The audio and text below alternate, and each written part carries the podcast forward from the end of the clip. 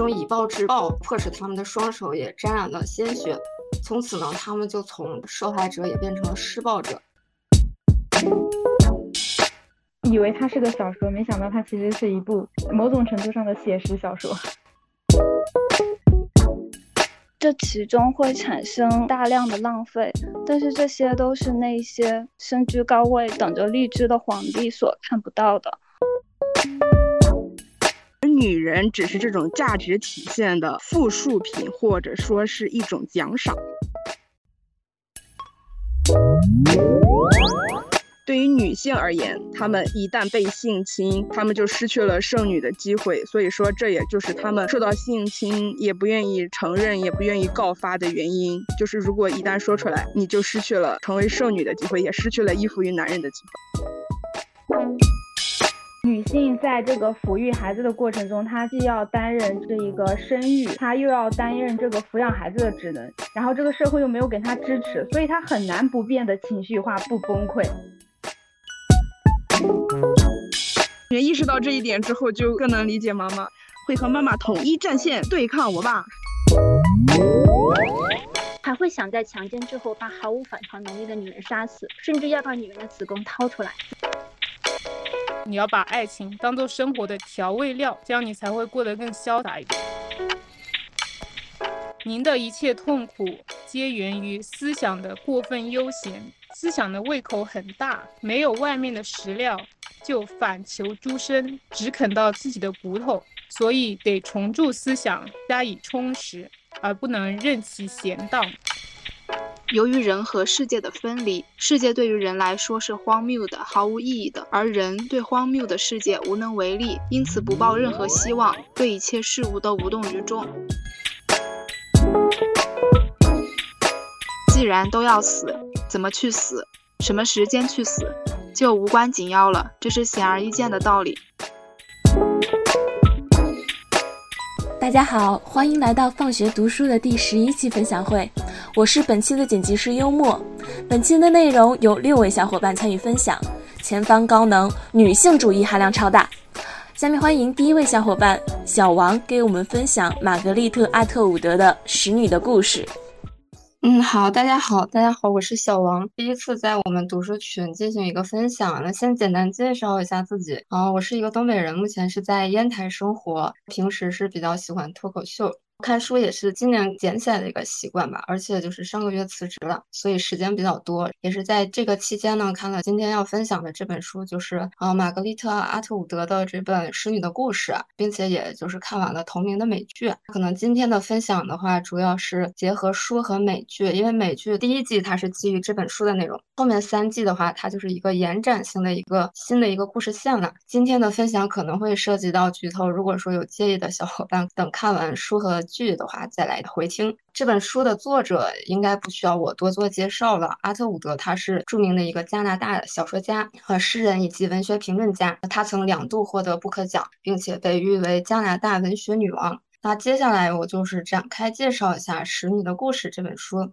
这本书是阿特伍德在一九八五年发表的一个女性视角的反乌托邦小说，故事是发生在不久将来的美国。那个时候是因为污染比较严重，然后环境恶化，所以导致了生育率的一个骤降。也是为了遏制这个问题继续蔓延，一个宗教组织就发起了政变，然后它取代的是原来的政府。他们是希望回归最原始的一个路线治理国家，并且呢，他们引用了《圣经·创世纪》中不能生子的拉吉让使女比拉与其夫雅各同房，从而得子的一个故事。他们是将使女作为生育机器合法化。也是希望可以借此提高国内的一个生育率。那这个政体呢，就是我们故事的发生地，它叫做基列国啊。基列国它是一个父权在这一切的国家，国家统治者以及管理者呢都是异性恋的男性，女性呢她们被剥夺了这个拥有财产以及工作的一些权利。然后女性在这个国家，它最大的一个价值呢就是繁殖下一代。那在激烈国，就是女性，她从一个功能性，这个功能性加引号啊，被划分为以下几类。首先，第一类呢，就是夫人，她们一般就是主教的妻子，在之前社会里可能地位比较高的一些女性，她们大多数呢都是没有生育能力的。第二类呢，就是使女，也就是这个国家的生育机器，她们一般都是拥有生育能力的一些女性。第三类叫做嬷嬷，她们呢一般是比较年长的女性，主要负责管理使女。然后还有一类叫做马大，她们一般就是主教家里的佣人，一般呢就是年纪比较大的、没有生育能力的一些女性。此外呢，可能还有一些分给这个底层男性的，他们叫做经济太太，以及满足上层男性私欲的妓女。然后还有一些就是因为犯错而被流放去做工的一些劳工女性。其实我们通过以上的几个身份可以看得出来，就是激烈国它的大部分女性都是完全被物化、被分为三六九等的，而且她们的处境也非常艰难。然后接下来我就是想从这本书里面笔墨最重的两个身份，也就是使女以及夫人，来具体讲一讲我对这本书的一个理解。那首先第一个部分呢，就是使女。其实通过这本书的名字，我们也可以知道，使女她是这本书的主角。使女呢，她是激烈国的一个国有资产，归国家统一管理和调配的。也是因为这种生育能力的稀缺吧，她们就是被非常的保护和珍视。当然，这都是加引号的。她们呢，是除了日常的采购，基本是不承担任何劳动的。她们唯一的使命就是去帮那些大主教传宗接代。那在这里呢，使女她们是。无法使用自己的真实姓名的，他们在激烈国的一些称呼呢，都是由自己所服务的大主教的姓氏，再加上 of，就是代表一种从属关系。比如说我们的女主角她叫 Offred，然后她就是代表她是 Fred 大主教所拥有的。那作者他其实也在书的序言中解释了这个名字还有一层隐身的含义。Offred 它是等于 offered，也是有一个献祭的这样一层含义。同时呢，它还有一个第三层含义，就是 of，就是 o f f 的那个 of of red。这里面其实 red 它代表的就是这个使女她穿的衣服的颜色就是红色，其实也代表这个女主角她是想挣脱这个红色的衣服的一个束缚，想找回之前的自由的。在书中，它有一幕是让我印象非常深刻的，当这个女主角 Offred 她有一次外出采购，发现跟她一起同行的一个使女 Offglen，她变成了一个完全陌生的一个面孔。他当时就非常惊讶地问这个陌生人说：“Of Glen 去哪里了？”这个陌生的面孔非常冷静地告诉他说：“I'm of Glen。”当时就是感觉背上涌上了一股寒意。这里也想提一提之前的这个 Of Glen，他呢曾经是一个非常著名的一个大学教授，但是因为他自己是同性恋，所以呢被发配作为这个使女。因为在这个激烈国，就是同性恋这些群体都是属于最底层的人。剧中他增加了一处情节。Off Glen，他其实之前一直在默默从事一些反抗运动。当时他消失也是因为他从事这个反抗运动被发现了，所以呢，他就是被拉到一个地方进行了一个处罚。那剧中其实这个处罚表现的非常的隐晦。当时我记得那个场景就是这个 Off Glen 他。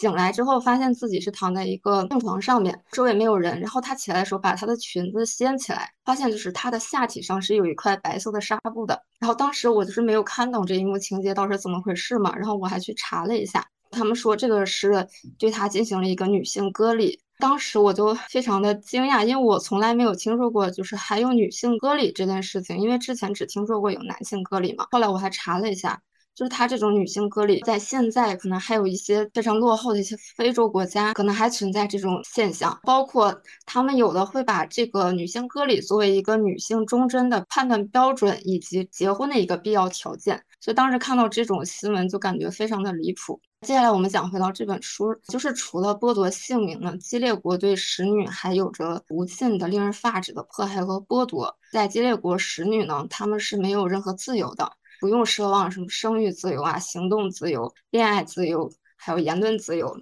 阅读自由、写作自由，就连最基本的护肤自由他们都没有。这里面我们的主角 Offred，他为了让皮肤不那么干燥，就会在吃完饭的时候，就是偷偷塞一块黄油在他鞋里面，然后回到房间的时候再偷偷的擦脸。而且他也没有决定生死的自由，就是他的房间里面是什么东西都没有的，包括他的窗子也是那种防碎的。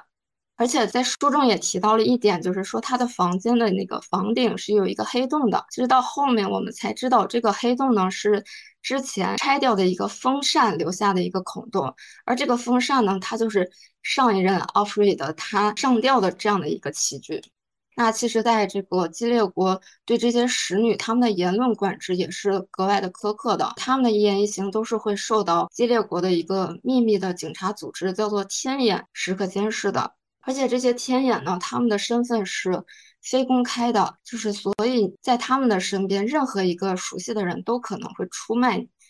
而且在任何地方，就是稍微有说到一些不合适的话，可能会当场被捕、被消失，甚至是被当场射杀。而且他在那个书中以及片中都表现过，就是在激烈国，就是这些触犯了法律法规的人，他们会掉到那个建筑物的外墙外面示众，他们会戴上不同的头套来区分他们所犯下的罪行，就包括同性恋者、牧师以及帮女性流产的医生等等。关于限制言论自由。是在剧集的第三季中，有一幕是引起了我的极度不适，就是它讲述的是作为对使女管教非常严格的地区，就是华盛顿的使女，他们在公共场合是需要佩戴口罩的。当时可能就是为了让使女的外貌不被别人看到，但是后面他揭示了一个就是非常让人不寒而栗的一个真相，就是他们为什么戴口罩，是因为他们的嘴是被缝起来的。这里就可以说明，它是从根本上让使女沦为一种无处发声的子宫。那么，在这种窒息的生存环境下，使女们她们也丧失了表达的欲望，也磨耗了她们逃离的能力。她们变得无比的压抑自己。激烈国呢，在这里也非常狡猾的给了他们一个释放的出口，他会让使女去执行一些刑罚，包括像绞刑、实刑等。统治者他其实就是借助使女之手来惩罚那些所谓的犯错的使女，还有一些所谓的强奸犯。那这些使女呢，在终日积攒的这种极端情绪中，就会将一个个罪犯惩罚致死。这种以暴制暴，迫使他们的双手也沾染了鲜血。从此呢，他们就从受害者也变成了施暴者。然后第二部分想介绍的就是那个主教夫人。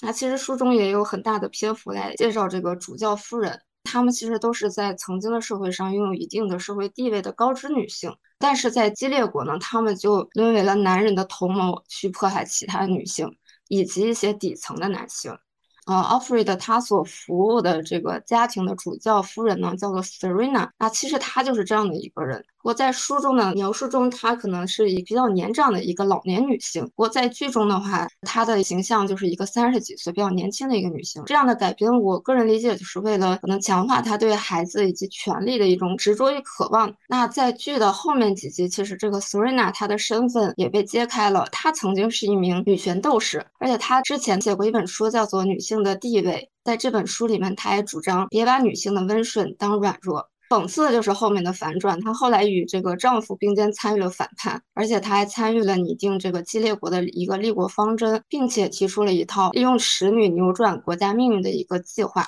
但是呢，在新政权成立之后，她就没办法再继续参政，包括这些议事发言啊，都成为了男性独有的一个特权，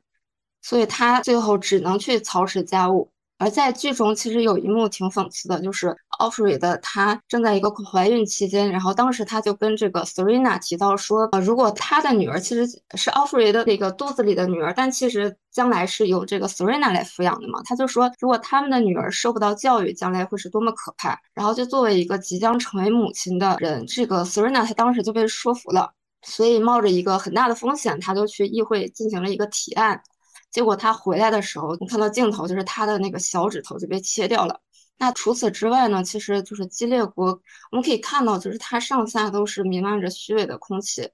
就是而且这些主教夫人他们在配合着这种虚伪去演戏。那书中他其实也描写了一些非常荒唐而且非常虚伪的一些仪式，这里面就是讲两个，首先第一个就是他有一个受精仪式。那其实说的直白一点呢。就是主教与使女为了繁育下一代而进行的一个性行为，而且非常离谱的就是，就是作为毫不相关的第三者，主教夫人呢，她也要去参加这场仪式，并且呢，她要躺在使女的身后，拉着她的手，配合完成整个仪式。就是看书的时候描述到这一幕，真的是目瞪口呆。然后第二个仪式就是生产仪式。就是书中写的也是，即使到使女生产的时候呢，夫人她要假装临盆，并且和受精仪式的姿势一样，坐在使女的上方，并且模仿发出生产的声音。那使女呢，她一旦产下孩子，然后夫人就会马上把孩子抢走，仿佛是自己通过努力生下的孩子。而且周围来围观的一些主教夫人啊，还有使女，他们就会一起为她欢呼庆祝。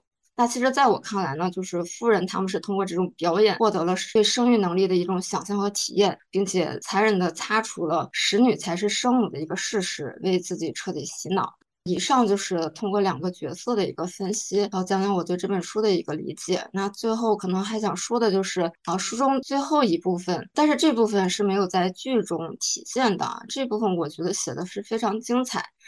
啊，它主要是描述了一份关呃关于公元二一九五年的一场学术会议的记录。背景呢，其实就是在激烈国灭国多年后，当时有一名男性教授发现了某个使女留下的录音带，并且将这个录音转为了文字。基于上述文字呢，他编写了《使女的故事》一书，并在会上发言。那在介绍这个书名的时候呢，这个教授他解释说，使用“故事”就是 “tale” 这个词，一方面是向乔叟致敬，就是他的那本《The Canterbury Tales》，然后另一方面呢，他是因为这个词与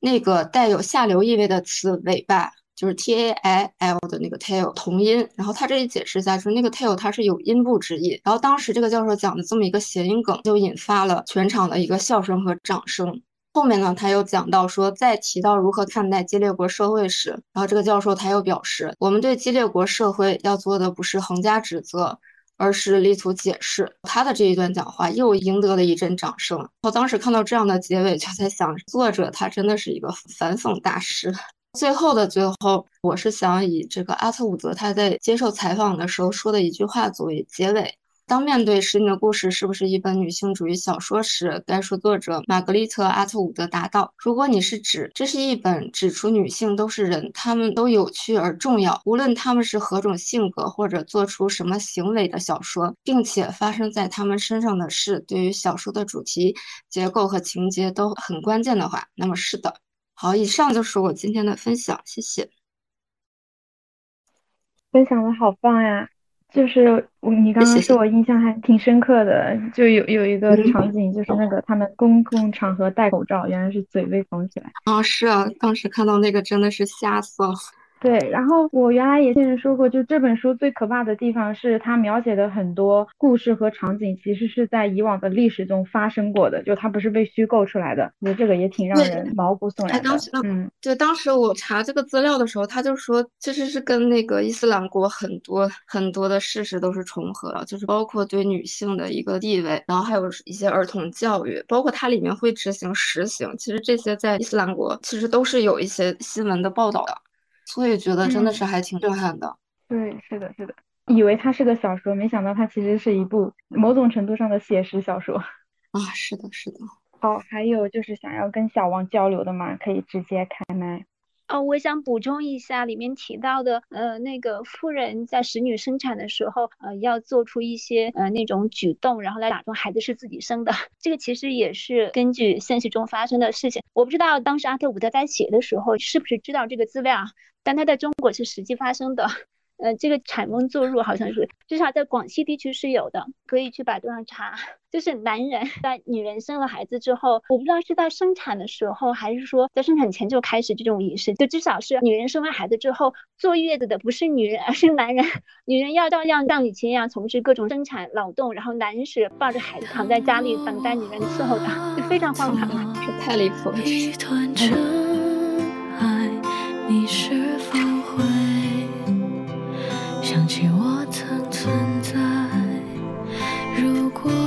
好，下面是第二位小伙伴椰子为我们分享马伯庸的《长安的荔枝》。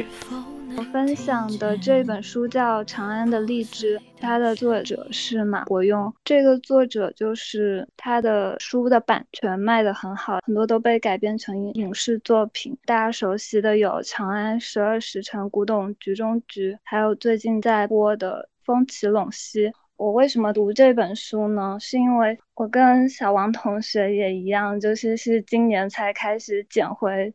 读书这个习惯，啊，但是我读的大部分还是比较社科类偏学术的那种书，读的就很慢。然后有人推荐这本书一天之内可以读完，我就想换换口味。这本书就像它书名一样。一骑红尘妃子笑，大家都知道这一句诗。这本书就是以这一句诗为历史背景，从基层办事员的视角对历史事件进行的一个叙事，当然就是有艺术加工和虚构的成分。之前听到这句诗的时候，只是觉得说，嗯，这位贵妃很受宠，然后这个皇帝就是爱美人不爱江山，活得比较骄奢淫逸，累死了很多马，就为了一口荔枝，然后就没有再想下一层了。就是看完这个长安的荔枝以后，就对这句诗有了更深的体会，同时还在皇帝博贵妃一笑之后，觉得有一些无奈和伤怀。故事的主人公李善德，他在长安的上林苑任职，他是由于算术才能拔尖。获得的这个职位，表面上是一个小官，但实际上是没什么权利的。他在五十二岁的时候，觉得自己终于可以拥有一些梦想，要在长安城购置一处宅子。这一天，他就请了假。去看房，去签合同，故事就从这里开始的。他请假半天，回到上林苑，得知圣上想吃荔枝煎，在寻找一位荔枝使。呃，荔枝煎就是将新鲜的荔枝用用蜂蜜一起封好，存在罐子里，然后从产荔枝的地方运送到长安。虽然说就是距离很远，然后这个工艺也比较复杂。但是如果是皇帝想吃的话，就还不是一件那么难的事情。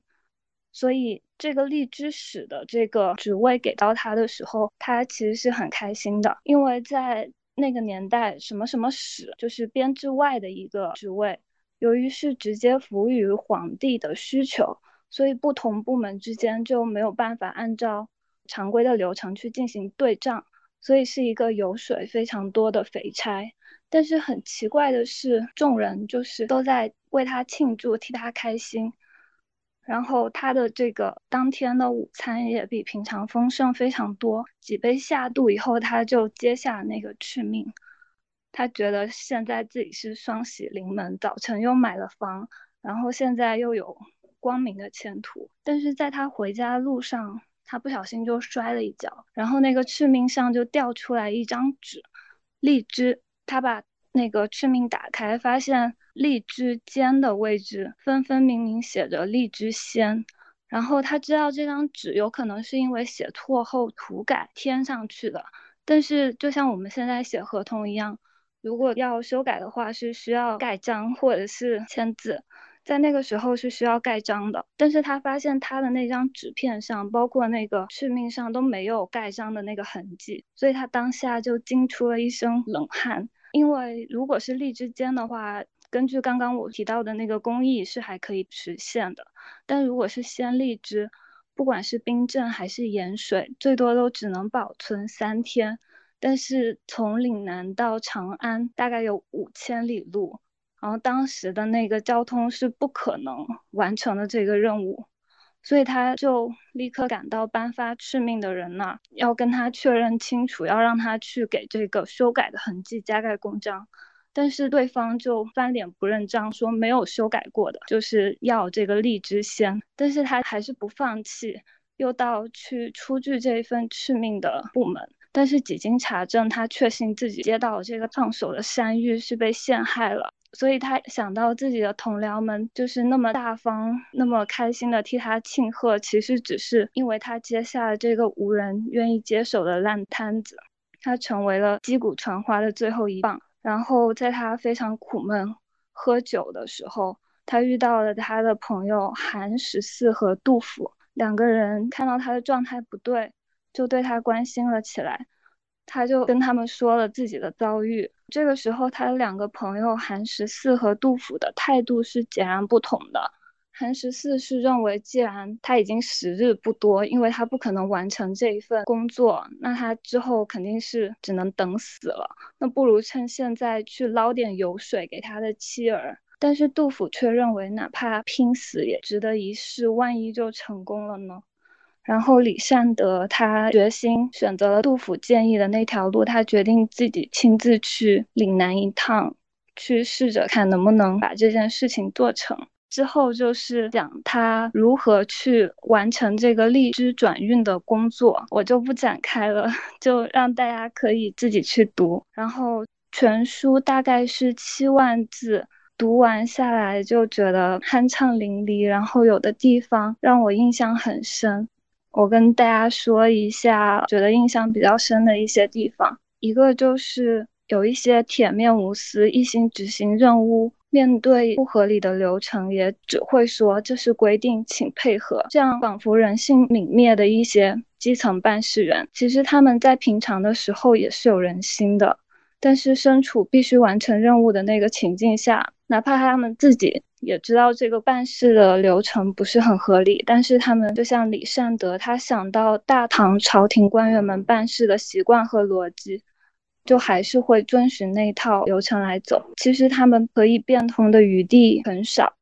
然后就是这本书里提到的右相，他要拿到这份好处，因为这个荔枝最后是以他的名头来献的，他不愿意让商人出钱，却把这些巨额的不必要的开销分摊到老百姓身上，由此让很多本来就不富裕的家庭雪上加霜，有些人甚至就是。弃家而逃，这其中会产生大量的浪费，但是这些都是那些身居高位等着荔枝的皇帝所看不到的。包括右相，他拒绝商人的赠与，只是他觉得这样说出去很难听，然后就把这些花销分摊到老百姓身上。他只知道这些钱是有人出了，但是却不了解真正的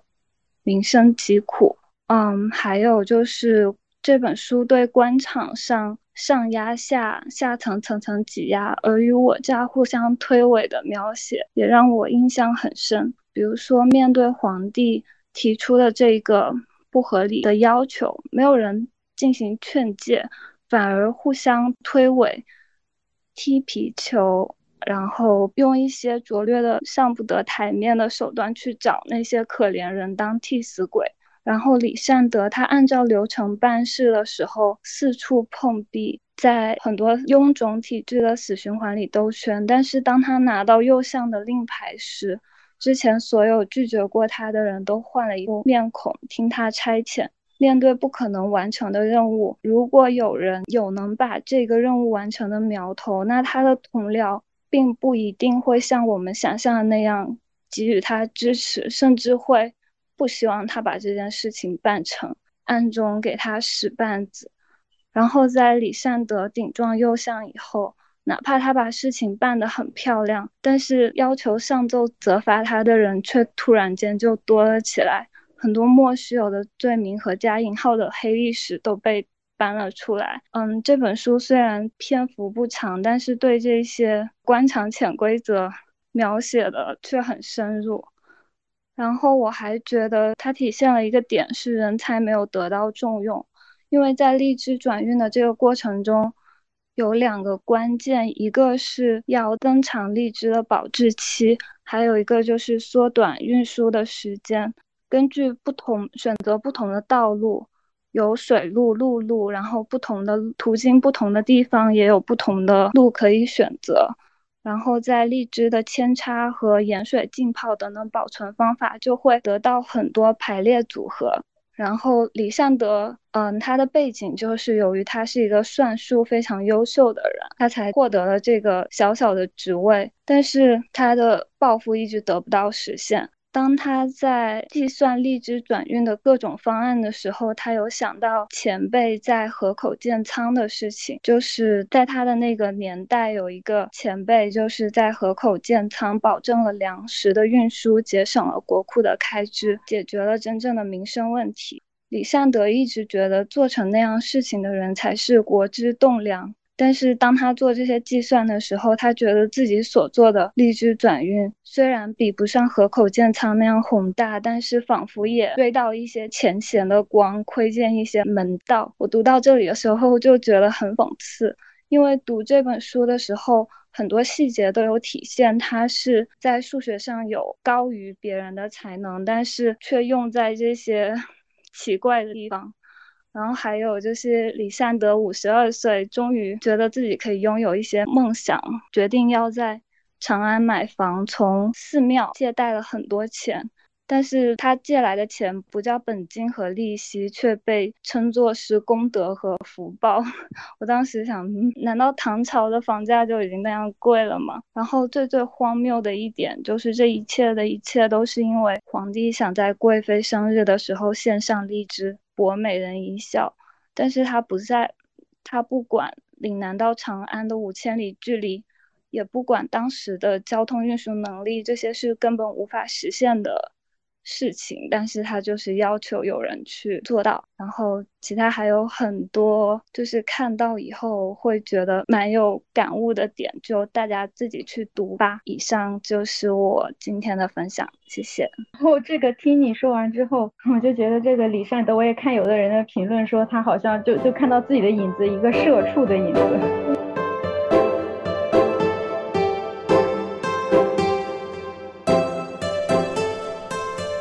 是第三位小伙伴时刻为我们带来上野千鹤子的《艳女》。Hello，大家好，我是时刻。我今天想和大家分享的是上野千鹤子的《艳女》。听完了两个小说，我们今天换换口味，我们来看女性主义的书。之前柚子其实也有分享过这本书，它重点讲了三章吧，一个是。儿童性侵犯者的厌女症，一个是春宫化的厌女症，一个是母亲和女儿的厌女症。然后我和他的点 刚刚好岔开了。我今天想分享的章节是男性同性社会性欲望，还有同性恋憎恶、厌女症这章，还有性的双重标准和对女性的分离支配，以圣女纪昌为名的他者化这一章，以及父亲的女儿的厌女症这一章。前面的两章可以更好的理解厌女症，后面的一章是我比较有共鸣的一章。我们先来谈一下我想讲的第一个章节，就是男性同性社会性欲望点儿同性恋憎恶点儿厌女症。他们这三项配套机制可以解释异性恋秩序与男人之间的权利欲望、同性恋憎恶、社会性别的非对称性、女性歧视等一系列现象之间的关联。讲到厌女，首先就是想要说一下厌女的定义。我摘取的是其中一个定义，这本书上有好多对于厌女的定义。这一个定义是绝不将女性视为与自己同等的性主体，而是将女人客体化、他者化。更直接的说，就是歧视、蔑视。这一个概念可以从现在的一种现象上解释，就是现代社会对于女性气质在男性身上体现的憎恶。就比如说说男人娘炮，就是骂他的话，这个大家都可以理解啊。但是说为什么会出现厌女的现象呢？出现这个现象的原因是因为他们要维持男性同性社会性欲望，这就引出了第二个概念，就是男性同性社会性欲望。这个概念是与同性恋相区分的，它是不带性爱关系的男人之间的纽带。中国话有一句非常的贴切，就是“男人如手足，女人如衣服”。这个概念和上一次 link 分享的标准男性的概念非常的相似。我还记得 素素上一次问 link 标准男性到底是什么意思。就是这两个概念都是非常的抽象的，然后我看的时候一直不怎么明白，直到看到最后突然灵光乍现，这不就是真男人吗？他们每强调一次男子气概，每强调一次阳刚之气，就是在大吼一声我是真男人，然后和其他真男人组成真男人的群体。在这个真男人群体的霸权争斗中，让自己的实力得到其他男人的认可、评价和赞赏，是他们价值的体现。而女人只是这种价值体现的附属品，或者说是一种奖赏。但是进入真男人群体，它是要有门票的，就是需要相互认可的性的主体性，也就是说，需要拥有至少一个女人。如果男性他不是性的主体，或者是说他性的客体可能是男性，就会被男性集团剔除，也就是说。男性同性恋是不被真男人团体或者说是群体接受的，于是就有了厌女症的第三个理论装置——同性恋憎恶。在知道了就是男性同性社会性欲望的概念之后，其实很好理解同性恋憎恶。真男人的群体里是不允许出现被插入方，就是被插入、被得到、成为性的客体。这些说法的另一种表达就是被女性化。真男人这个群体就是建立在对女人的客体化、歧视、蔑视的基础之上的，所以真男人的群体里是不允许出现被插入方，真男人里面也不能出现插入男人的插入方，因为男人最恐惧的就是被女性化，即性的主体地位的失落。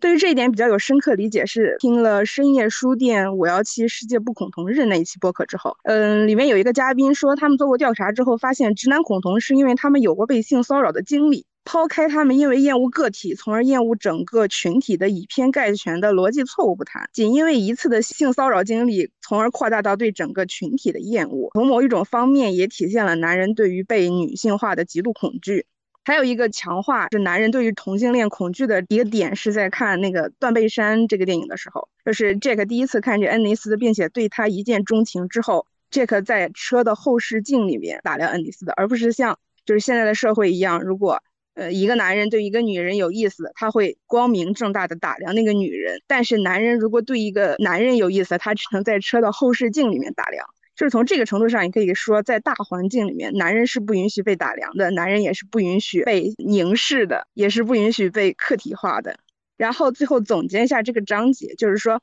男人之间的纽带，它是一种男性同性社会性欲望。为了维持男人集团的主体性和优越性，需要将女人他者化。就是需要将女人视为欲望客体，并且加以蔑视，这就是厌女症。为了保证男人团体中每位成员的主体地位，还要严厉清除同性恋，因为同性恋把同性男人视为欲望对象，会使男人沦为欲望客体，干预男人团体的秩序，十分危险。这就是同性恋憎恶。接下来我想说一下，就说比较感兴趣的第二个章节是性的双重标准和对女性的分离支配，以剩女姬昌为名的他者化。分享这里边的两个点吧。第一个就是社会性别与人种之间的关系。嗯，上一期我有分享那个种姓制度和性别的关系，然后这一次是性别和人种之间的关系。所谓性别，就是通过排除非男人来维持分界线，是男人作为男人得以实现主体化的装置；而所谓人种，就是发明了人种概念的白人，通过排除非白人而定义何为白人的装置，非常的相似。人们一边说实现自由、实现人种，不要因为肤色来歧视，然后一边又因为性别而歧视，而这个。性别其实还是建立在排除就是非男人来维持的分界线，就是这一个团体就是有点单一和固执。呃，分享的第二点是剩女与姬昌的分离性的双重标准，就是他们将女人分为两个集团，剩女和娼妇，但这两种形态都是压抑女性的两种形态，无疑都是他者化。用于生殖的女人，也就是剩女，她被剥夺了快乐，异化为仅仅为了生殖；用于快乐的女人，专为快乐服务，异化为远离生殖。看到这一点的时候，我就想到了前几天就是莫名其妙火起来的那个安全裤，就那种带遮挡的那种安全裤。因为夏天穿裙子，风吹过来的时候会显示出你的三角区域，所以要穿一个有遮挡的安全裤。当时看到这个的时候，就是非常的嗯，就是说这也算是社会对女性的。一种剩女化，而且这种剩女化也是女性自己选择的嘛？因为安全裤总不能是别人帮你穿上的，只能是自己选择，自己把自己剩女化。关于剩女和姬昌的分离支配性的双重标准，这里边还有一个慰安妇的例子，就是说二战的时候，从军护士们接受母亲姐妹的角色，但拒绝被当做性对象，也就是姬昌骑士。这个里边他有提到了，就是二战他们有一个慰安屋里边。一些朝鲜的女性被被称为中国里边的那个屋，就是非常的说出来可能会被逼掉的一些东西。就是对于女性而言，她们一旦被性侵，她们就失去了剩女的机会。所以说，这也就是她们受到性侵也不愿意承认、也不愿意告发的原因。就是如果一旦说出来，你就失去了成为剩女的机会，也失去了依附于男人的机会。由于这一点引发了对于性侵的一点。思考，然后想要分享第三个章节是父亲的女儿的厌女症。嗯，我先读一下我非常有感触的一段话吧。呃，上野千鹤子里面说，女儿一直目睹眼前的父母关系，为自己将来也会变成母亲那样而体会到一种绝望感。不过，女儿拥有不同于母亲的特权。第一，她可以以母亲为反面教材而拒绝成为母亲那样；第二，她可以成为父亲的诱惑者，挤入父母之间，从而获得优越于母亲的地位。这段话让我想到了两个场景：一个是我大一暑假的时候和我妈吵了一架，然后我和我的一个朋友发消息说，我说我的妈妈真的非常的情绪化。但是我的这位朋友他没有安慰我，而是说真的非常讨厌你们这些看了一点心理学就随便对别人贴情绪化标签的人。呃，可能当时也是确实是看了一点心理学的书籍，就开始班门弄斧，然后就被他直接的否定，以至于我对这个场景印象非常的深刻。我现在还能想象到我当时。是在什么地方发出的这个消息？然后他回我消息的时候，我当时的那种心情。现在我再次想到这个场景，就是，就是非常精准的对应到了我自己身上的这种厌女症，以情绪化的标签来贬低母亲，然后以母亲为反面教材而拒绝成为她那样。啊，第二个场景是。嗯，在之前的某一段时间里，我曾经和我的父亲一起谈论我母亲的莫名其妙的脾气，最后一定会以一句“真是搞不懂女人”来结束。因为我十分拒绝成为母亲那样的人，所以我转而寻求另一个人的帮助，来使我远离我不想成为的那个人。而在当时的家庭的那种场景中，另外一个人就是我的父亲。所以说，读到刚刚上野老师的那句话之后。这两个场景一直在我脑中回荡，或者说是重现，然后不断的提醒我，下一次吵架的时候一定要站在我妈妈的这一边，然后一起 PUA 我爸。最后就是看这本书的时候，我一直在想，我知道了这些又会有什么用呢？虽然看那个上野千鹤子来反驳那些男人集团非常的爽，但是我会在想。然后呢？然后呢？就是我不知道知道了他们这些是厌女之后会有什么用。但是最后，上野千鹤子在最后的那一章超越厌女症那一章给出了厌女症的药方。他说，超越厌女症有两种途径，一条是女人的途径，一条是。男人的途径，男人的途径我们不说哈。关于前一条途径，我要对于一个广泛流通的误解做出解释，即女性主义者也有厌女症之说。对于此说，我们点头称是即可，没有任何否定的理由。原因之一，生于长于这个厌女症的社会，不被厌女症侵染的人恐怕不存在。原因之二，女性主义者就是自觉意识到自身的厌女症而决意与之斗争的人。如果有女人自身完全不存在厌女症那样的女人，如果存在的话，那她就不存在斗争的对象，也就失去了成为女性主义者的理由了。如果有女人自身完全不存在厌女症，只为改变社会而斗争，那么女性主义就不再是自我解放的思想，而是改变社会的道具。这样的斗争只是一种强加的正义，几乎可称不同文化的碰撞。两者之间不但不能对话，反而会以多数派对少数派的压抑和排除而告终吧。读到这一点，我就大概理解了。在我看到上野老师的那句话，然后想到了刚刚说的那两个场景，然后来反思我自己的厌女症，并且时时刻刻提醒我自己的厌女症。我觉得从那一刻开始，我就知道读这本书的意义何在。好了，我的分享到此结束，谢谢大家。谢谢时刻，你你分享的好有激情，特别是你说那个真男人那点 的时候，笑死了，真男人。真男人，就感觉感觉已经在我脑海中像像那个什么音乐洗脑了一样。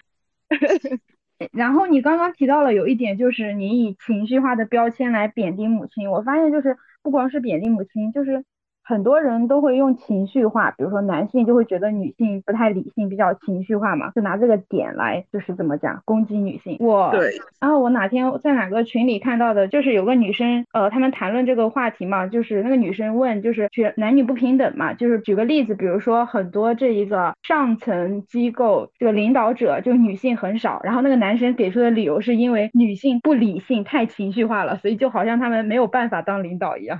所以就感觉情绪化这个词也被污名化了，就有一种这种感觉。对对，特别是对女性的污名化，就是好像女性和这个情绪化它是绑在一起的。提到女性，他就想到情绪化，就想到你不理智，就是这样，就是一个连环的反应。嗯，这个就又让我想起上次看那个《最好的决定》的时候，那里面的那个女作家她说。女性在这个抚育孩子的过程中，她既要担任这一个生育，她又要担任这个抚养孩子的职能，然后这个社会又没有给她支持，所以她很难不变得情绪化、不崩溃。在男人看来，他可能就无法理解，就你只是照顾孩子，你怎么就产后抑郁症了呢？其实这个情绪化背后都是有原因的，也是因为他们积累了太多的这种负面情绪在吧，就是也得不到这个理解。对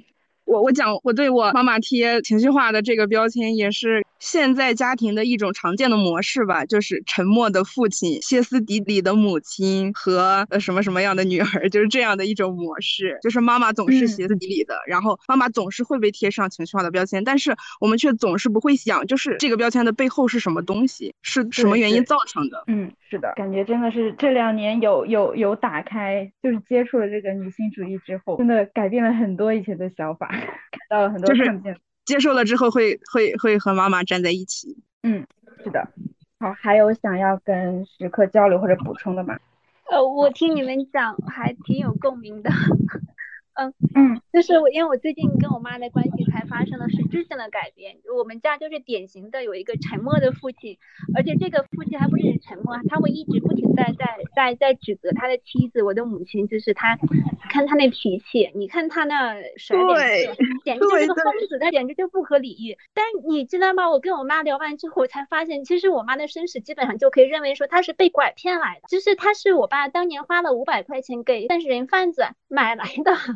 然后，就就我妈当年就 只有十七岁，然后一个人在这边，呃，那个就是要干非常重的活，没有任何人帮她，然后她自己肯定会很很痛苦、很难过。然后她自己哭的时候，我爸不允许她哭，呃，我妈把门给反着插好，然后自己躲在屋里哭，她会把玻璃打破，强行进来要阻止我妈哭。就是你觉得在这种家庭下，怎么可能？会不出现一个歇斯底里的母亲呢？对我一直觉得，就是我们对母亲的要求太高了，然后完全看不到父亲的那种沉默的角色，就是他一直不出现，然后他就。被忽略掉了，大家一直指责的都是母亲，就从来不会说父亲怎么怎么样，怎么怎么样。对，而且这个沉默的父亲，其实他往往就是一个父权社会的代表，他是一个施害者。就如果他不说非要出于这个一定要娶个媳妇，一定要传宗接代这种想法去帮我妈买过来的话，那就不会产生这么多的悲剧的。是，感觉意识到这一点之后，就更能理解妈妈会和妈妈统一战线对抗我爸。我爸听到 听到要哭了。对，然后而且我真的觉得交流的重要性，就是我到现在发现，我其实了解我母亲挺少的，就后面聊的时候才知道，我妈原来就是流产流过三次，而且我也发现，像我身边这些亲戚，就是到我妈这个年纪，比如说五十岁、四五十岁的时候，他们的妇科疾病其实挺多的。我最近有一个亲戚也是。就又查出来是子宫肌瘤还是什么，就要去做手术。然后我就发现他们在他们那个年代坐月子还有生小孩的时候是完全没有得到照顾的。我觉得他们现在这个病跟以前那个时候就是没有得到很好照顾，我觉得也是有原因的。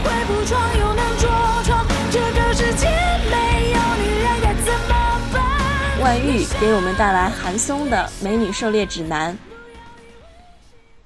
啊，大家好，我叫万玉，是第一次在群里分享看的书或者是电影，呃，然后之前有过一些零星的发言，但是还没有做过正式的自我介绍。我可能是群里年龄最大的姐妹了，我今年四十岁了，然后原来在北京上学上班，后来最近两三年搬到云南来，算是过一种提前养老的生活吧。每天时间会比较多，然后最近一年多开始关注女权，在生活跟意识层面都发生了非常多的改变。今天我要分享的书同样是跟女权相关的，而且呢是配合之前两个姐妹分享的《使女的故事》和《厌女》来一起服用，效果更佳。嗯，那我要分享的这个小说呢叫。美女狩猎指南这个名字听上去特别网文，但其实是还比较严肃的科幻著作。而且这个名字我一听，我会觉得有点不自觉的拳头硬了。那我觉得你要是看完的话，可能拳头会更硬。这是一部男性作家写的纯男性视角的小说。那我为什么推荐呢？因为他用非常极端又非常诚实的方式写出了附在 Y 基因上的杀戮和性欲本能，写出了作为性化和物化对象的女人。在男人眼中是怎样一种存在？那他的故事讲的是，在一个海岛上，男人和女人是怎么相互残杀的。但这里的女人呢，是由基因工程制造的，只要长两年就能性成熟的年轻的绝色美女。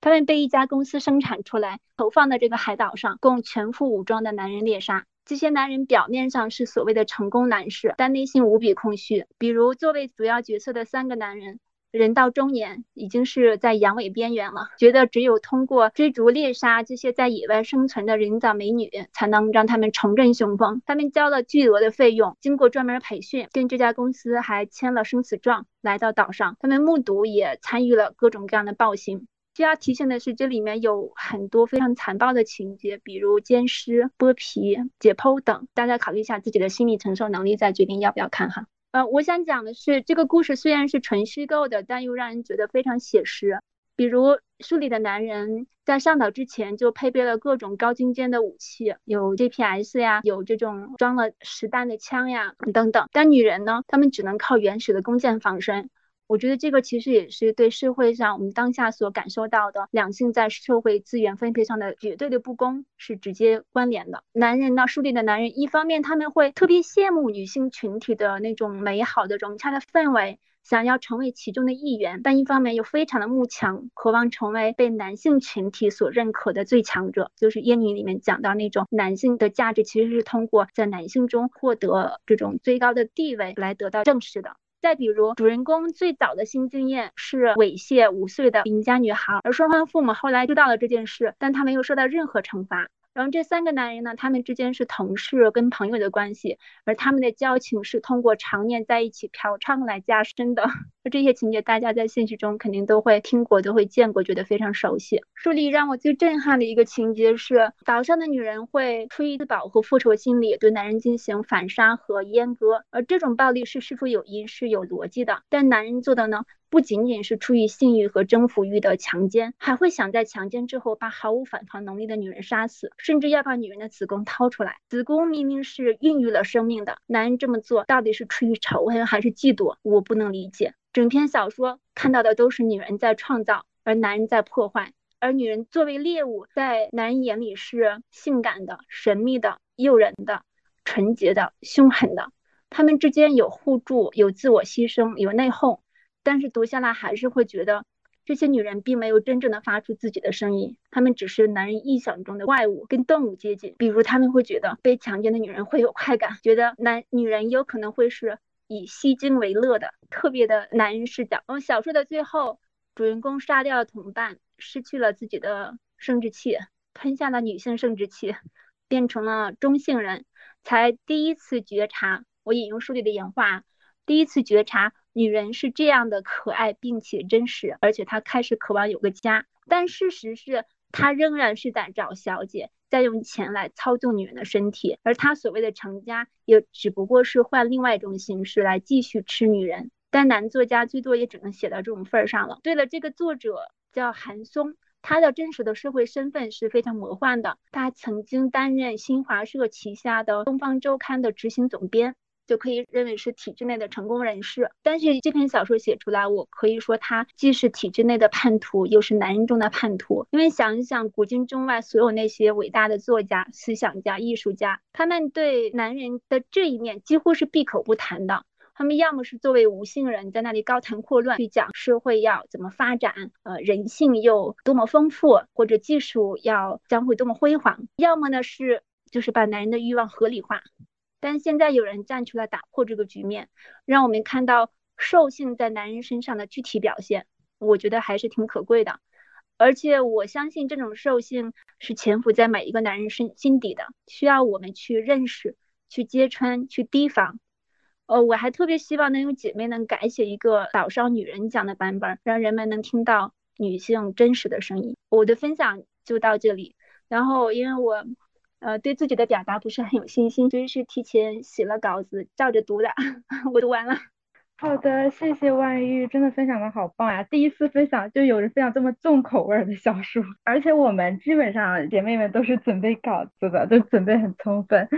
然后就是你刚刚说的这个故事啊，你说这个女人是男人臆想中的。怪物跟动物接近，这个就跟我今天刚看的那个《S》级》第三季，然后第九集就是评价最高的那一集，我觉得有相通之处。哎，那个故事它讲的这个女主，她其实是一个海妖，然后就是在海里面，她身上满身她是缀满了这个珠宝的，然后画风也非常好看，就是非常漂亮。然后这有一群男人，然后就是过来，我不知道他们是来掠夺什么东西。然后，嗯，这个海妖就用他的歌声吸引他们，然后相当于又摧毁他们。然后这个故事里面有一个男主，这个男主因为他是一个聋子，就是他听不到这个海妖诱惑的声音，所以他没有进入他的这个圈套，没有被在最开始的时候没有被摧毁。因为这个男主的这个特殊性，然后这个海妖。就喜欢上了这个男主，然后开始引诱他。最后的时候，相当于他们在怎么讲，就就有点让我想起来那个青蛇里面那个小青对法海做的那个事情。后来在他们缠绵的时候，这个男主把这个女主打晕，然后最后把他身上的这个珠宝相当于全部都撕扯下来，就是他满身都是血。就是你刚刚讲的就是，让我想起这个故事。这个女主她她是爱上了这个人，到最后没想到在男主眼中，女主她不仅是一个怪物。然后他也是一个从他身上是要剥夺一些利益的东西，他心中可能就根本没有爱，就大概又想到了刚刚那个故事，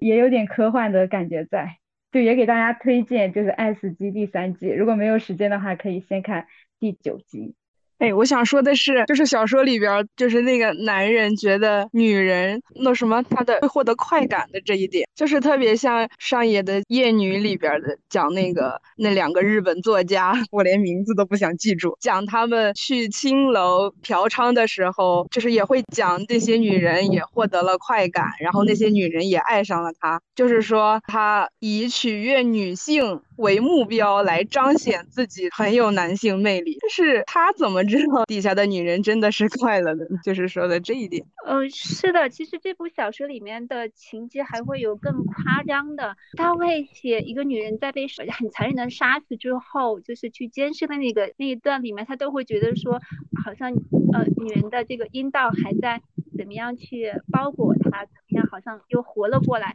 就就觉得那种情节就好像就特别赤裸裸的，觉得女人身上就是这种能够满足他们性欲的地方才是真正的生命力所在，就觉得男人的视角太可悲了。对对，就是，确实。还有就是万玉也提到，就是这个小说中的她是美女狩猎指南嘛，然后这个女性都是非常美丽的，然后觉得这个美丽的女性她也就像是被物化的一样，就像那个《爱死机》第三季，然后那个海妖女。女主她就是一个非常漂亮、非常吸引人眼球的一个形象存在，就我就是有时候有点矛盾，这种形象不知道是该赞美她，就是一方面你的确会被她的美丽吸引，但是另一方面，如果你想到这是一个男性视角下对她的一个物化，就是这种男性的这种赞美，突然觉得他就是不值得高兴的那种感觉，就是如果一个人赞美你美丽的话，好就有点说不好了。那还有要要分享的吗？那想要说的吗？我发现就是一个男生，他在赞美你的时候，他一般就只会说你温柔、漂亮、贤惠等等，都是一些利他的，就是对他来说有帮助的。他不会真的看到你是一个什么样的人，你有什么样的能力。呃，我觉得在男人这里，女人就是分成大体上是两种，但其实只有一种，就是只有既年轻又漂亮的女人才是女人，其他的。不是女人，没有性别，但是又被他们所鄙视，好像是的。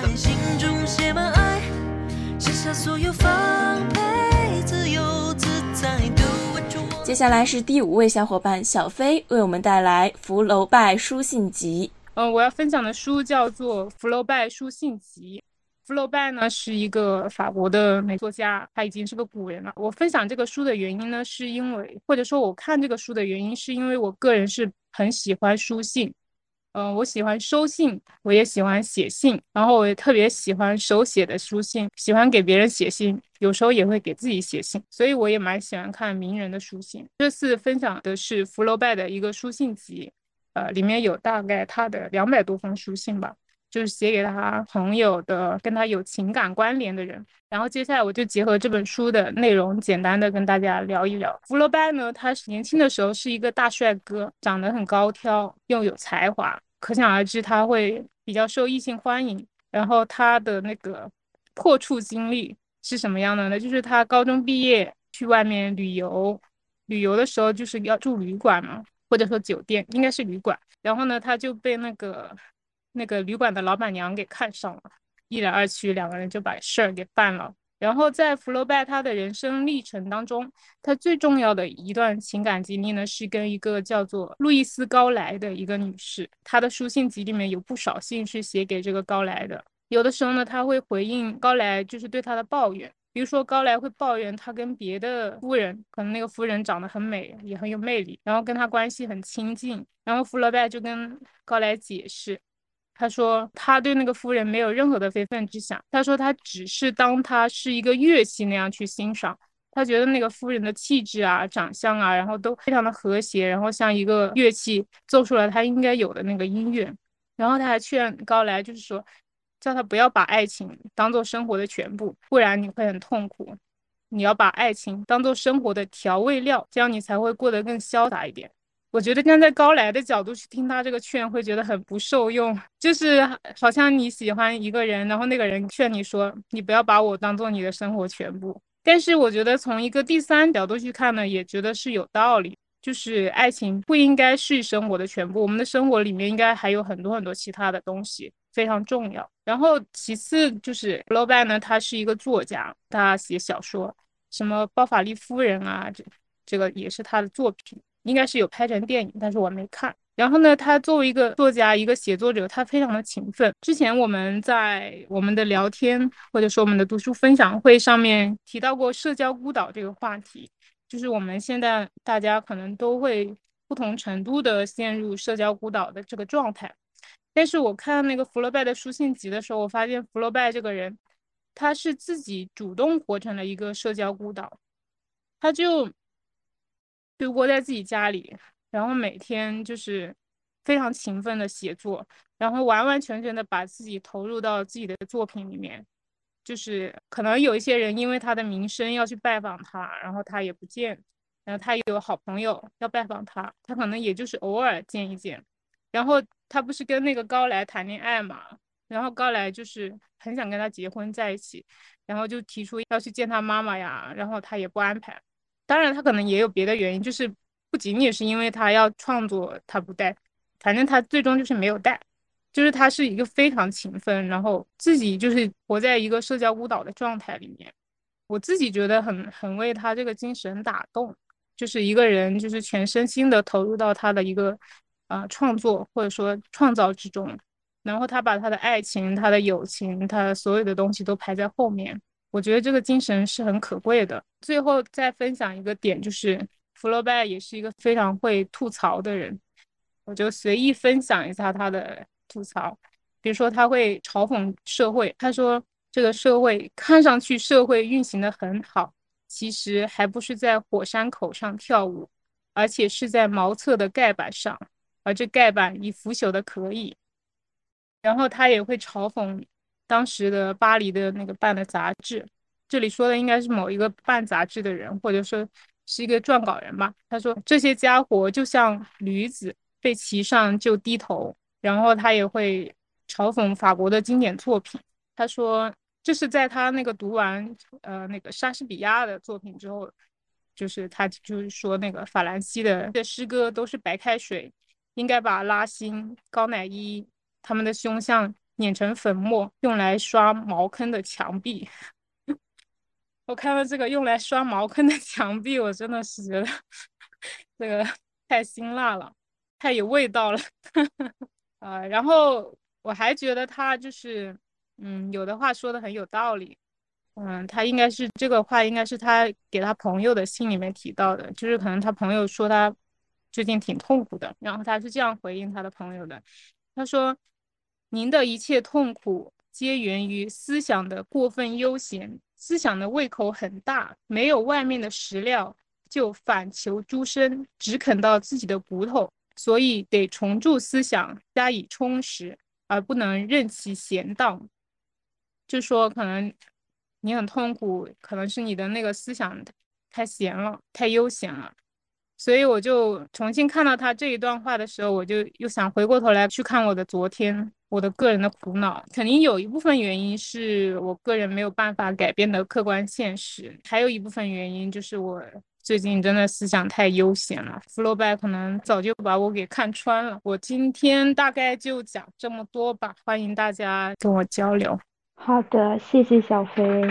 因为我跟小飞原来就是朋友，然后我们原来也一起就是呃互相写信，就我特别喜欢跟跟他就是写信，然后每次收到信也特别开心。然后刚刚他说他喜欢看这个书信集，嗯，我也挺喜欢看的。然后我也想跟大家推荐一本就是书信集，就是鲁迅和许广平的两地书啊，不知道小飞你有没有看过这一本？没有。因因为鲁迅大家印象都是一直很严肃嘛，然后他跟这个许广平的这这个书信集，我当时看着就感觉特别逗，因为它里面他们互相给互相起昵称啊，然后还有他们给他儿子起名字，我忘了具体起的是什么名字，但是就是起那种就带带一些小动物，什么狗蛋儿啊什么之类的，我觉得就就很逗，就他有他幽默的一面，就在这里面就展现了，所以就挺推荐这本这个书信集的两地书。嗯嗯，好啊，还有什么啊？还有哪个小伙伴想要跟小飞交流的吗？可以开麦。嗯，小飞你好，你好，是我我打断了。嗯嗯，你说。啊，好的，我觉得可能是想要去讨论的，就是呃福楼拜的那句话，我会有不同的想法啊，就是他说的那个，嗯，你这些苦恼可能都是因为你的思想太闲了。嗯，结合你之前讲的，啊，他是一个比较离群所居的人，不需要社交的人。那我觉得有可能这句话里面其实有透露出来那种跟人的，就是他比较难跟人建立这种情感上的连接，因此也就会用那种比较呃怎么说，就是唯唯意志的方式去看待所有事情，就好像是说哦，你你不开心，你有苦难，那是因为你修行不够，就好像是这么一种口吻。但我觉得。呃，可以，特别是我们作为女性，可以有别的理解，就是呃，我觉得人人生在世，各种苦恼都是不可避免的。那消除苦恼的一个办法，其实就是在人跟人之间去打通这个桥梁，去讲述，而不是好像就会被那些名人所所说的那些话给呃给给框住。呃，这是我的想法。说到那个福楼拜，他是一个。离群所居的人，他确实是的。然后他也不怎么喜欢社交，确实是。然后他可能很难跟人建立情感上的连接。嗯，我觉得是这样的。就是说他他跟那个他的情人那个路易斯高莱，他们俩关系算是比较比较长久的。但是就是说那个高莱是一直想跟他结婚，但是他就是一直都不愿意跟他结婚。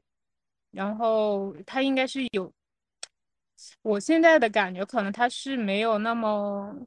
我我自己的揣测啊，自己的揣测可能他是没有那么勇敢的一个人，或者说他不想那么深的走进那段关系。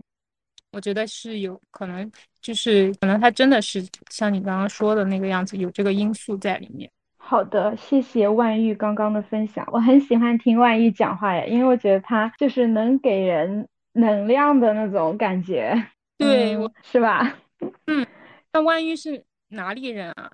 呃，我老家在河北，然后我妈是四川人。嗯，但是我其实一直都。特别自卑，我一直觉得我讲话声音既小，速度又快，别人经常听不懂，所以每次开口前都非常紧张，哪怕是跟朋友在微信聊天的时候，也很少发语音，基本上都是文字来文字去的。所以听你们今天这样夸我，我还觉得我还需要消化一下 啊。总之，谢谢你们。那我惊讶的是，居然没有人夸过你，他们肯定心里也这么想，但是没有说出来。真的，你的声音很好听啊，我觉得有那种治愈的力量，而且就是就是能感觉出来，你就是有很多的思考，就像你刚刚说的，不要被这种名人大家的话框住。就就是我现在会看一些作家，比如说大家话，我也会有这样的觉得，就是他们说的话也是特定的条件下，或者跟他们的生活环境、他们的性格有关，就也不是说适用于每个人。嗯，好的，还是谢谢万一和小飞。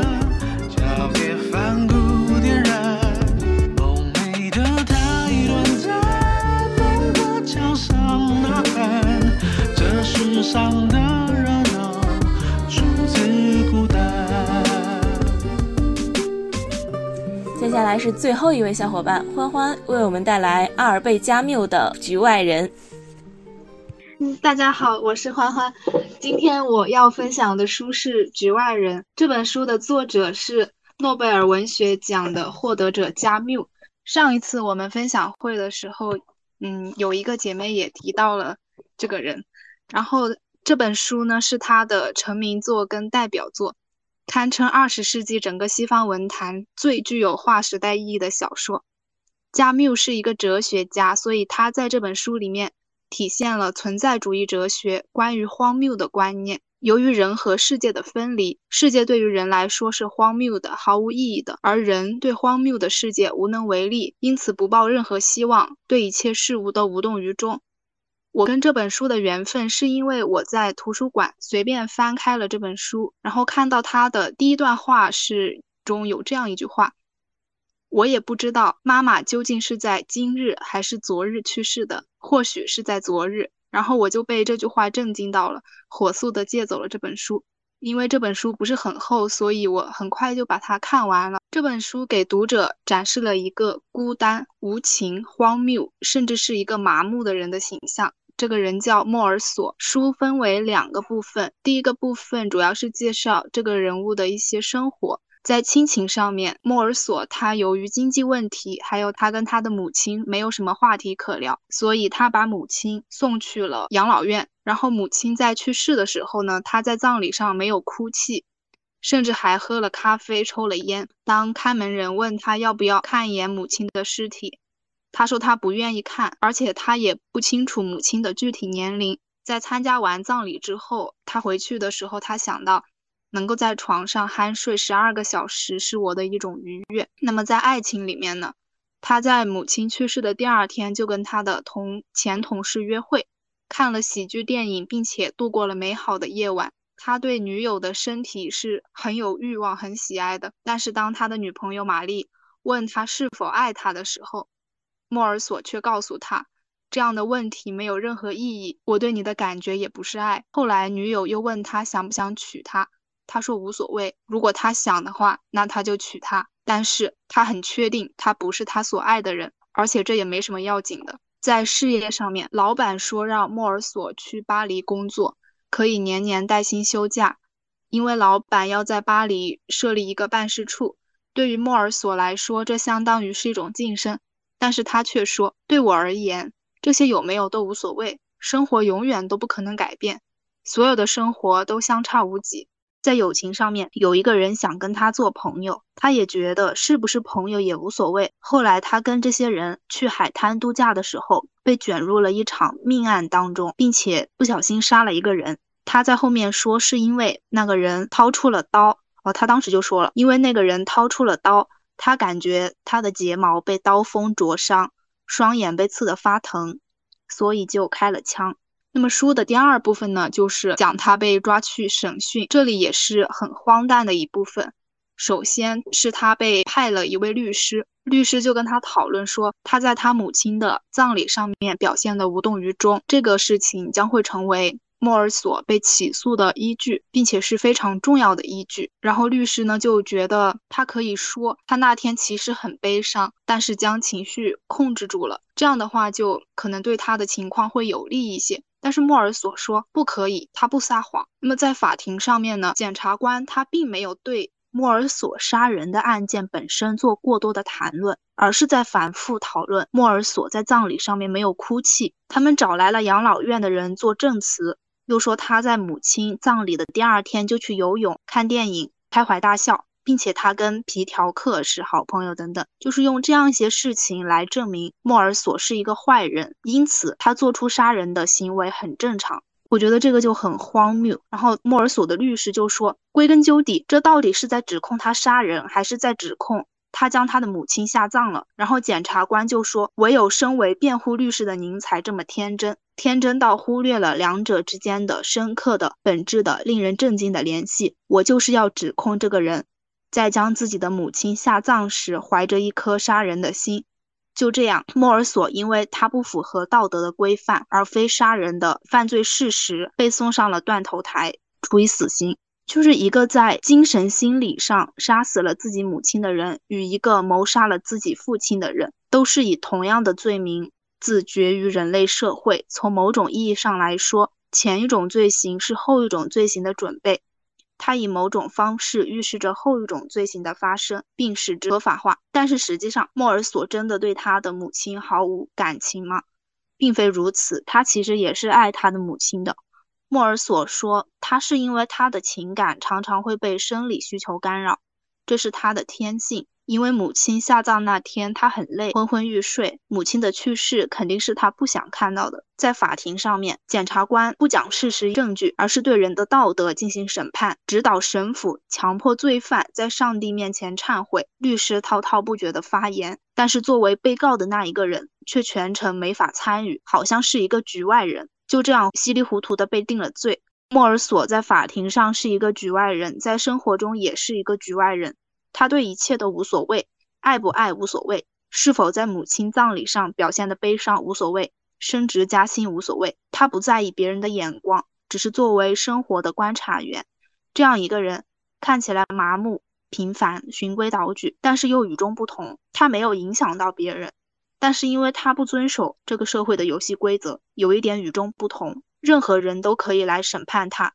可以判他的死刑。他在书前面一部分有提到这样一个细节，就是他去到养老院参加葬礼的一个场景。他去参加他母亲的葬礼的时候，他说了这样一句话：一时我突然产生了这么一个滑稽的印象，这些人似乎是专门来审判我的。这个地方很有意思，确实到了后面，这些人都来法庭审判他了。莫尔索看起来很麻木。但是实际上，我觉得他对生活是很敏感的，甚至可以说他热爱生活。书中写了一段他过周末的一些场景，他有提到他在观察街上的一些人，他能够看到街上优雅的男士，这位男士的孩子们正带着泪珠跟在他和他的爱人身后。这时主街已经被人群充满，他们多是从附近一家电影院出来的，其中的一些年轻人。我想方才他们观看的那部影片一定十分惊险。莫尔索对人群的观察特别细致，还有后面他在监狱里面很无聊，只能回忆自己曾经的居所，回忆房间里的物品。他可以记住他房间里物品的细枝末节，比如颜色、裂痕、装饰物、木制品的纹理。可能因为他从来不撒谎，活得很真实，所以在某种程度上，他活得也很自由。他说，哪怕一个人，他只过过一天自由的日子，他在监狱中便能活过百年，而不觉得日子难熬。他有太多太多可以追忆的东西，不会枯燥乏味。他在监狱里的时候，发现了里面有一张旧的报纸。这个故事其实是真实发生的。其实就这个故事，就是说。有一个人早年离开自己的村子外出谋生，过了二十五年，他发了财，带着他的妻儿回到家乡。他的母亲和他的妹妹在村里开了一间旅店。这个人他为了想要让他们得到意外的惊喜，他就把自己的妻子和儿子留在另外一个地方，自己一个人住进了他母亲的旅馆。进去的时候，因为已经过了二十五年了，所以他的母亲并没有认出他来。所以他想开一个大大的玩笑，他就特意租了一个房间，并且亮出了自己的钱财。结果晚上的时候，他的母亲和他的妹妹为了谋财，用大锤砸死了他，把尸体扔进了河里。第二天早上，他的妻子来了，他妻子还不知道发生了什么事情，就只是通报了这个人的名字，然后他的母亲上吊自尽，妹妹投井而死。这一则报道，莫尔索在监狱里面反反复复的阅读，读了几千遍。一方面觉得这桩事不像是真的，另外一方面却又自然而然。不论怎样，他都觉得这个电客有点咎由自取。人生在世，永远也不该演戏作假。莫尔索看起来，他像是一个没有灵魂的空心人，最后也死于他的与众不同。这样的一个结局，看起来像是一个悲剧，但是我觉得。也不一定，比起那些虚伪的人来说，他起码真实的活了一回。他在监狱里面还记得夏天的气味，他所热爱的街区，还有傍晚时的天空。玛丽就是他的女朋友的笑声和裙子。他在书里面说了这样一段话，我来读一下：死的比很多人早，这是显而易见的。但是世人都知道，活着不胜其烦，颇不值得。我不是不知道，三十岁死或七十岁死区别不大，因为不论是哪种情况，其他的男人与其他的女人就这么活着，活法几千年来都是这个样子。总而言之，没有比这更一目了然的了。反正是我去死，不论现在也好，还是二十年以后也好，此时此刻，在我想这些事的时候。我颇感为难的倒是，一想到自己还能活上二十年，这观念上的飞跃叫我不能适应。不过，在想象我二十年后会有什么想法时，我只要把它压下去就可以了。将来的事，将来该怎么办就怎么办。既然都要死，怎么去死，什么时间去死，就无关紧要了。这是显而易见的道理。我们不禁要扪心自问一下，在这个荒诞的世界里，我们应该怎么办？有的人奋起抗争，有的人唯唯诺诺，可是最后基本上都以生命的结束告终。好，我讲完了。谢谢欢欢分享的特别棒。然后就是，嗯，让我觉得。就当时那个社会或者我们社会不能忍受莫尔索，就像我们不能忍受一个真实的人一样。这让我想起来我朋友问过我的一个问题，就是他说我们能不能做一个十足真实的人？就是我们能不能活着不说一句假话？当时就这个问题，欢欢你怎么觉得？我觉得很难吧，就是你还没有到达一定社会地位的时候，很多事情没有办法。嗯，我觉得这个跟社会地位倒还没有关系，反而是他越达到了一种社会地位，他越没有办法就是全说真话。我觉得小孩子可以说真话。对对对，这这个就想起了那个呃国王的新装，对吧？那个唯一说真话的就是那个小孩子戳穿国王，他穿他他没有穿衣服的。所以就是会觉得，当一个真实的人真的是非常的艰难。对这个莫尔索，就是说他已经成为了一个精神符号。我当时在看的时候，觉得最荒谬的事情就是，他其实本来也是应该要死的吧，因为他毕竟也是杀了一个人。但是就在法庭上面，大家并没有说他杀了这个人怎么怎么样，而是一直在说他在母亲的葬礼上面表现的无动于衷，然后说他。在母亲葬礼的第二天就去跟女朋友约会，并且他的朋友是品行不端正的人，就把这些事情跟他应该被判死刑的事情联系起来，我就觉得是毫无根据的。大家可能觉得他好像不符合大家对道德的那种，就觉得他是一个没有道德人、道德认知的那种感觉，好像在批判他这个。嗯，我觉得很荒谬。对，是的，他不是因为他杀了人而死的，而是因为别人对他这个道德上面的审判。我看刚刚这这个时刻，你说你想到了这一个洛克，你可以简单说一下吗？就是想到《源泉》里边的洛克嘛，他的理念就是非常的真实，就是要有用的、不加一点修饰的建筑理念，但是他是却被全社会的人排挤的。哎，我觉得还有一点不一样，就是洛克的话是一个很有创造性的人，他是有一个特别喜欢的事情，就是建筑嘛，他是为了这个东西。要去跟大家，他也不是要抗争嘛。我感觉这个莫尔索就是对什么事情都无所谓。你要说他很有创造力吧，他没有，他就是一个特别生活中特别平凡、很平庸的一个人，有点虚无主义的感觉。哎，就就好像，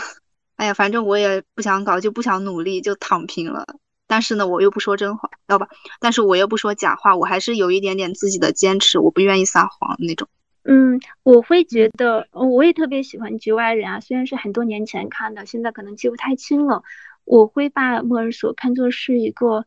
呃，就是什么反，也是一个反叛式的人物，就是那种叫什么非叫什么英雄来，非典型英雄。我也觉得他，他其实就是在自己的生活中去践行，呃，加缪的，就是呃存在主义的哲学观，就他这种对什么都无所谓。呃，好像都失去了他的喜好，他的价值判断。嗯，我觉得是因为他从本质上就看透了这一切的荒谬。就是这一切是说，就包括说所谓的爱情，就是你你沉醉在爱情里面，你向另外一个人去表达爱意，你跟他结婚组成家庭，那又怎么样呢？那他最终导向的还是那种呃你要面对的日常的生活，而这个生活是你呃，就像我记得。印象特别深的是有一段是他，呃，在工地上回去嘛，就是他坐在那个卡车上面，看着后面的那个尘土那样一路扬起，然后太阳在呃高空中那样照着，然后大家都在出汗。就我觉得他这种白鸟式的写法，就让我感觉好像我们所处的人生整体而言就是这么一种境况，好像你去反抗也没有意义，然后然后逃离也没有意义，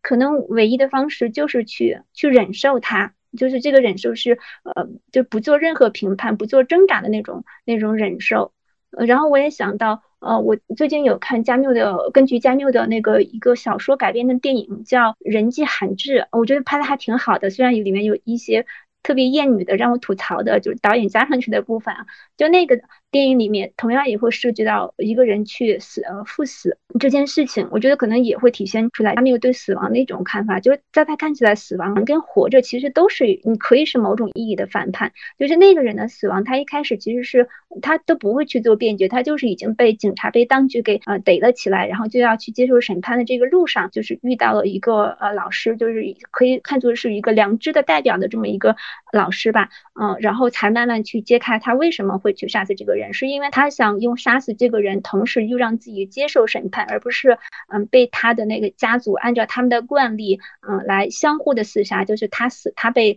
他被他杀死的人的孩子来复仇，然后他的孩子又为他复仇，无限的这样循环下去，就他选择跳出这个循环，去接受自己被殖民者当局审判，然后来呃来来死亡的这么一种命运。来来做反抗，我觉得这点意义上，就是从这点来看，呃，倒会觉得是非常积极的。嗯，可能跟他就是讲了他这个哲学，我不知道他这个存在主义是什么意思。我我我不知道，我我我我我也没有读过几本哲学书，我觉得他那本呃西西斯西西弗斯的神话，我可能当时也就囫囵吞枣看完，也没有看懂。我可能大概的理解就是就是嗯。跟那个，嗯，加缪跟那个萨特那一套连起来，大概解读就是，嗯，人并不是自愿选择来到这个世界上的，人是被。嗯，抛弃抛到这个世界是被外力呃抛到这个世界上去的。那那其实人本质上并没有选择你的出身，呃，你当时的所处的时代，你的嗯家庭环境，你你所在包括你大的外面这种，就你你所在国家的这种政策，你全都没有办法选择。那你你能能做的就是去把你你当下的生活在最大意义上去凭你自己的意愿去。去去过好，我觉得像这种真实，就是我即便是要去承受各种后果，但我仍然要选择真实，这其实就是个人所所这做出的一种选择。然后我也想到刚刚说到，就是是不是位高权重的人就可以有能力去嗯真实一点？当然这当然可能大部分情况下不是。但我想到一个人是陈丹青，他在呃一次演讲中，就是他在那个退步级那本书里面有有讲到，他被那个东南大学邀请去做演讲。我觉得特别有意思的是，他首先。上来说肯定是那种很荣幸被你们邀请来，但他接下来就说。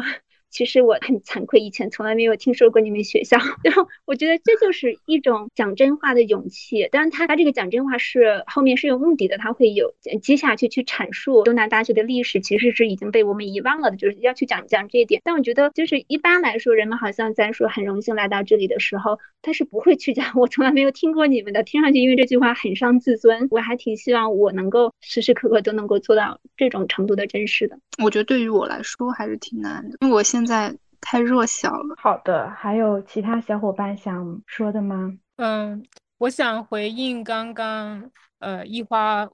就是朋友问的那个问题，就是我们能不能活着不说一句假话？据我所知的话，那个莫里埃有一部戏剧，他就是专门讲有一个人他决定他不说一句假话，然后他这个剧的名字叫，就是有一个翻译的版本叫《厌世者》。就是厌恶的厌厌世者，然后有的版本就翻译成恨世，可以去找一下。但我也没有看过这个戏，我只是知道，就是说这个人他决定他在生活中不说假话，但是呢，他后面又喜欢上了一个人，然后他要怎么样去得到这个人的喜欢？如果他需要违背他的原则，他怎么办？嗯，这个剧它是一个喜剧。嗯，可以去搜一下。然后就是那个存在主义，其实我之前看的那个存在主义咖啡馆，它也是讲存在主义的。我个人理解的那个存在主义的意思，我觉得是跟刚刚万玉讲的是呃差不多的。我大概印象比较不是很清楚了。我现现在大概的印象就是说，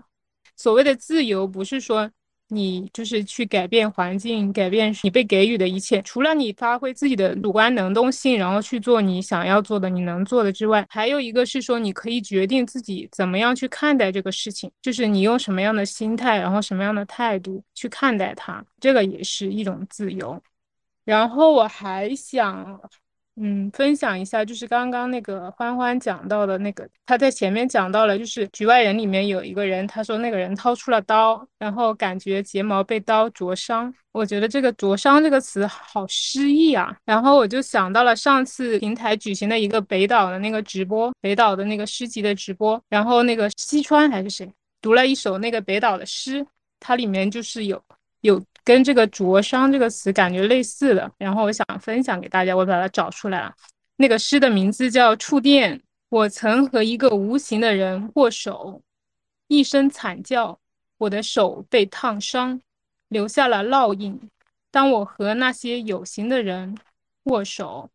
一声惨叫，他们的手被烫伤，留下了烙印。我不敢再和别人握手，总把手藏在背后。可当我祈祷上苍，双手合十，一声惨叫，在我的内心深处留下了烙印。